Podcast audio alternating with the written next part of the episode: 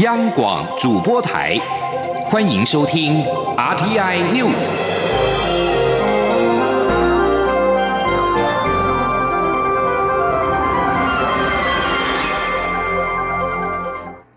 各位好，我是李自立，欢迎收听这一节央广主播台提供给您的 RTI News。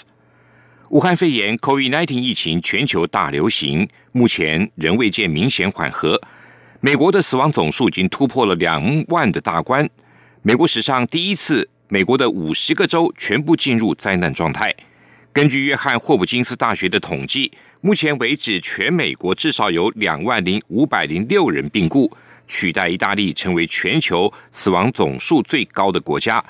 美国白宫负责协调防疫的伯克斯十号表示，美国的疫情还没有达到高峰。今日，美国报则报道，美国另外有超过五十二万人确诊。而在这个复活节的周末，各州政府无不设法阻止宗教的聚会，以免疫情进一步的扩散。但是，维持社交距离等防疫措施遭部分议员跟宗教领袖的挑战。肯达基州州长贝希尔表示，任何参加大型聚会的人车牌都会被记录下来，地方卫生单位可以因此下达居家检疫令。堪萨斯州州长凯利也下令禁止举行十人以上的宗教跟丧葬仪式。这道命令之后遭立法小组推翻，如今的争议已经送交联邦法院定夺。另外，纽约市长白思豪表示，纽约市的公立学校将停课到本学年的结束。不过，纽约州州长古默却表示，继续停课与否应该由他来做决定。美国的疫情严峻。因此，民众从纽约抵达台湾，是否要比照武汉回台人员采取集中检疫的措施？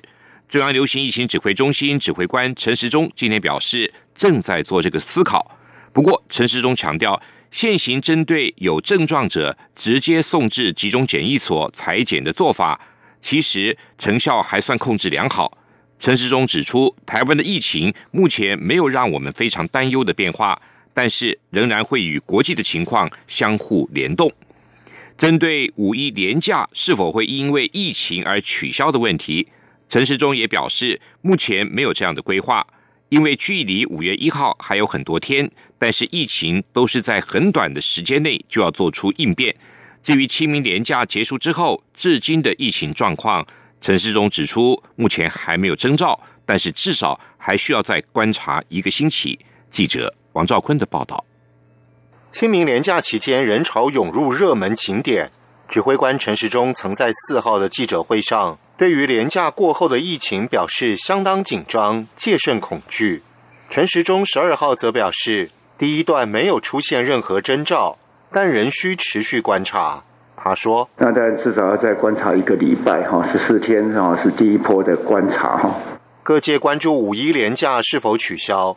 陈时中回应指出，五月一号离现在还很远，目前只能说没有取消廉价等相关规划。他说：“这样的一个疫情相关的一些应对应变，其实都会在很短的时间哈来做相关的应应。那不过现在五月一号，我们对于整个的规划，并没有说现在要停止假期或任何的跟动。民众购买口罩数量从九号开始放宽为十四天九片。”但这两天排队状况依旧。陈时中表示，药局端九号当天贩售约一千八百五十万片，十号一千四百万片，十一号一千两百多万片。但他认为，再过几天，周四以后，因为无法重复购买，购买人数会比较少，请大家稍微有点耐心。关于台湾的裁剪次数，指挥中心专家咨询小组召集人张尚纯表示。刚开始我方也是跟世卫组织一样，二采阴就可出院，但很快就发现二采阴会有复阳状况，所以改成三采阴才能出院。而在采取三采阴解除隔离做法后，就没有出现过复阳情形。此外，酒店与舞厅全面暂停营业后，有媒体关注相关从业人员的纾困问题。疫情中心副指挥官陈宗彦表示。目前已有四百九十七间公告强制或自主停业。内政部已将相关资料提供给劳动部，由劳动部与相关社服单位共同研议讨论。中央广播电台记者王兆坤台北采访报道。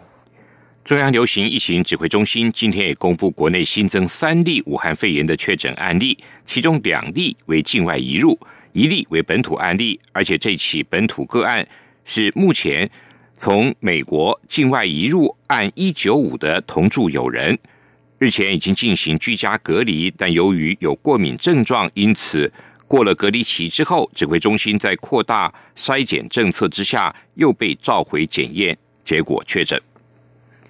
为了加强对俗称武汉肺炎的 COVID-19 的防疫，新北市宣布，比照搭乘大众运输工具、夜市、传统市场、商圈，不论消费者或摊商，都需要全程佩戴口罩。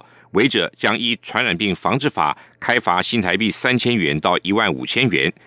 不过，台北市却有不同的看法。台北市副市长黄珊珊今天受访表示，没有戴口罩就不准进入，因此也没有处罚的必要，除非。屡劝不听或强行进入，他认为防疫也要顾生计。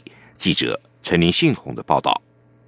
为做好疫情防控，各地方首长借着周休假日到人潮聚集的地点视察。新北市长侯友谊十二号上午前往碧潭风景特定区视察新北风景区观光人潮分流及防疫措施。由于五月一号劳动节连假即将到来，侯友谊也强调，之前清明连假四天民众非常配合，没有造成人潮拥挤。五一劳动或是端午连假也都必须做好人潮控管。如果没有办法的话，就会立即下令封闭景点，只出不进，避免交叉和群聚感染。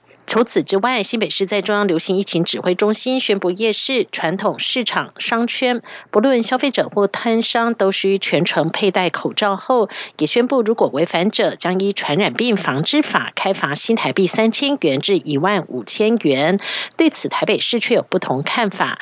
台北市副市长黄珊珊十二号受访表示，防疫的目的不是处罚，如果没有戴口罩就不准进入，根本也不需要开罚。他说。在我公有市场里面，如果你没有戴口罩，我就不让你进来了。你根本没有处罚他的需要，除非他屡劝不听或硬要进来，像捷运一样，我进来的是叫劝导，但是你我不让你进来了，那这样子其实就达到我的目的，而处罚不是唯一的标准。嗯，唯一的目目的是要防疫，不是处罚。所以我们希望他去买口罩，我们希望他连个副口罩都可以进来。重点是顾防疫也要顾生计。黄珊珊也指出，市场一般流动摊商并无法百分之百劝导，要做到处罚得花费很多人力，况且还有市场外的店家、小摊商是否为市场范围的认定问题等。他表示，每个地方政府防疫都有执行的方法，台北市会做好规划后再做相关规定。中央广播电台记者陈林信宏报道。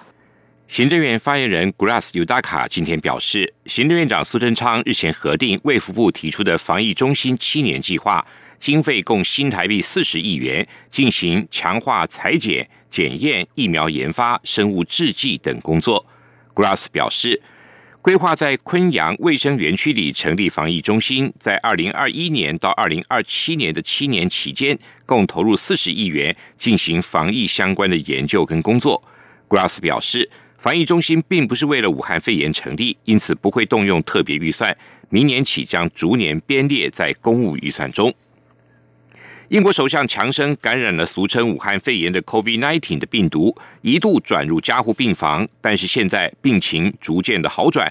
他对医护人员表达感谢，强调欠他们一条命。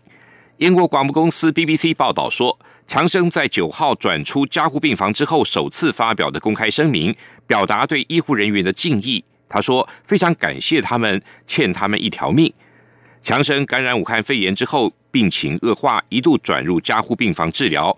三天后，病情好转，转回了普通病房。BBC 分析，强生预期还需要休养好几个星期。外相拉布将会继续暂代首相的职务，并带领内阁重新检讨封锁的措施。英国十一号通报新增九百一十七起的死亡案例，连续两天超过九百例，累计达到九千八百七十五例。不过，报道指出，这些数据仅来自于医院，还没有计入照护中心跟社区案例。